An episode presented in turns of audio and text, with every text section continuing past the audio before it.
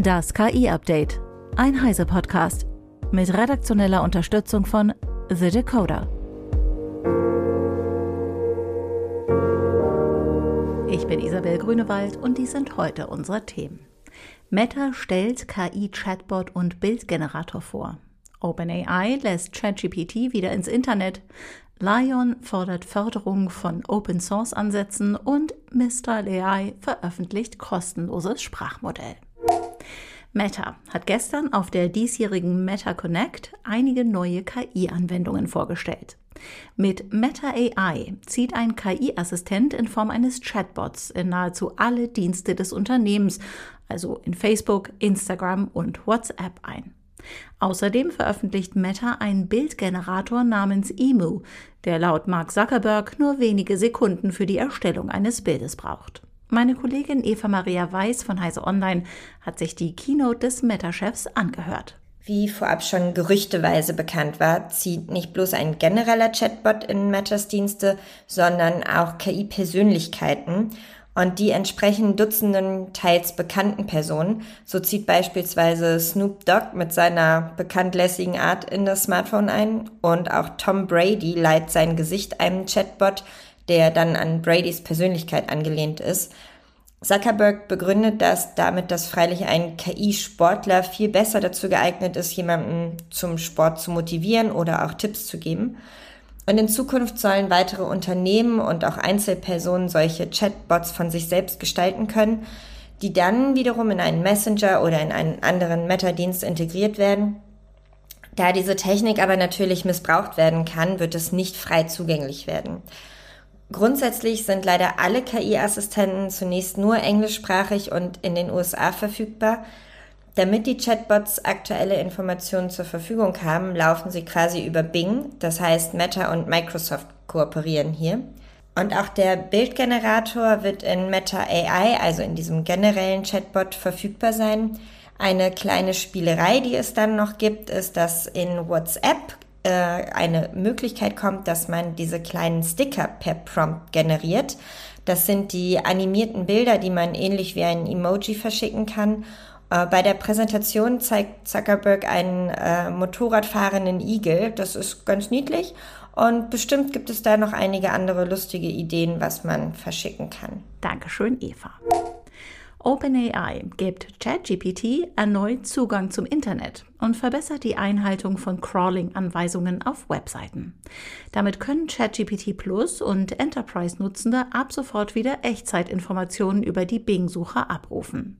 Das Beta-Feature soll bald auch für alle Nutzende verfügbar sein.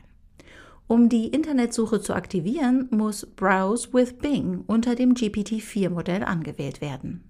Damit sind nun auch Informationen über die Basistrainingsdaten von ChatGPT hinaus verfügbar, die ungefähr im September 2021 enden.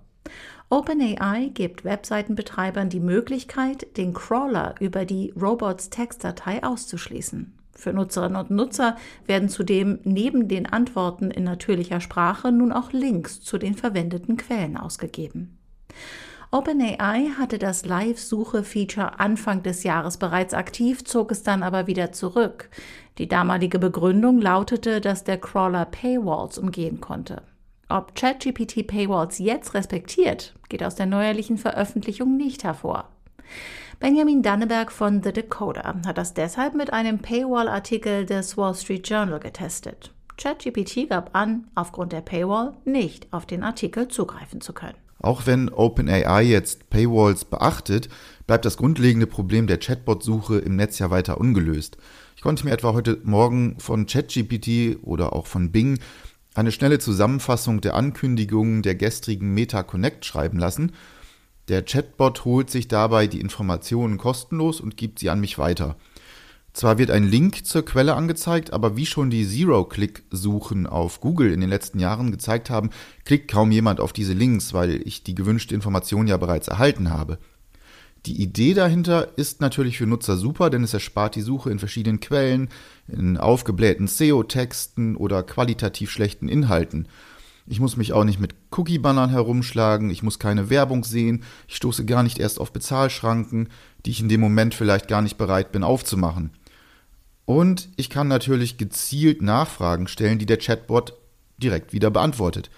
Das disruptive Potenzial liegt hier also klar auf der Hand und spätestens wenn KI-Halluzinationen kaum oder gar nicht mehr vorkommen, wird sich diese Form der Suche durchsetzen, davon bin ich überzeugt.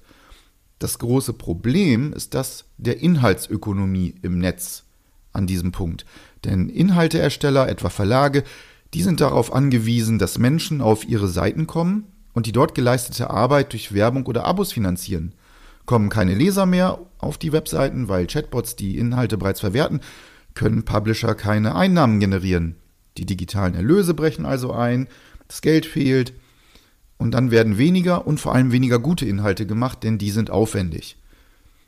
Jetzt führen führende Tech-Unternehmen bereits mit großen Verlagen Gespräche über die Nutzung von Inhalten für das Training von KI-Modellen und die Verwendung der Inhalte in Chatbots, äh, beispielsweise News Corp, Axel Springer, New York Times und The Guardian. Die haben wohl alle mindestens mit einem der führenden KI-Unternehmen dazu gesprochen. Und die sind interessanterweise auch bereit, langfristig Millionenbeträge zu zahlen für die Verwendung der Inhalte. Ist auch logisch, denn schließlich braucht die KI immer neue menschliche Inhalte, weil sie sonst irgendwann Gefahr läuft, sich selbst zu referenzieren. Das wirft aber wiederum neue Fragen auf, nämlich wie und ob mittlere und kleine Publisher im Netz berücksichtigt werden. Und die Vergangenheit und die Erfahrung, vor allem mit Google, lassen mich da nicht viel Gutes erwarten. Ich hoffe hingegen, dass hier rechtzeitig von Seiten der Gesetzgeber die Angebotsvielfalt im Netz geschützt wird und faire Vergütungsmodelle gefunden werden, die alle Publisher einschließen. Vielen Dank, Benjamin.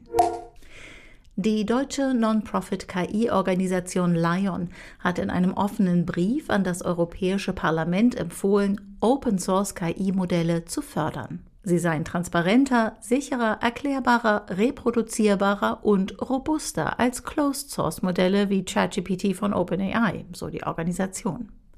Deshalb sollten sich Regulierungsbemühungen auf KI-Anwendungen konzentrieren und weniger auf die Basistechnologien. Die Nutzung von Open-Source-KI-Modellen könne Innovation in kleinen und mittleren Unternehmen fördern, die Umwelt schonen und globale Herausforderungen angehen.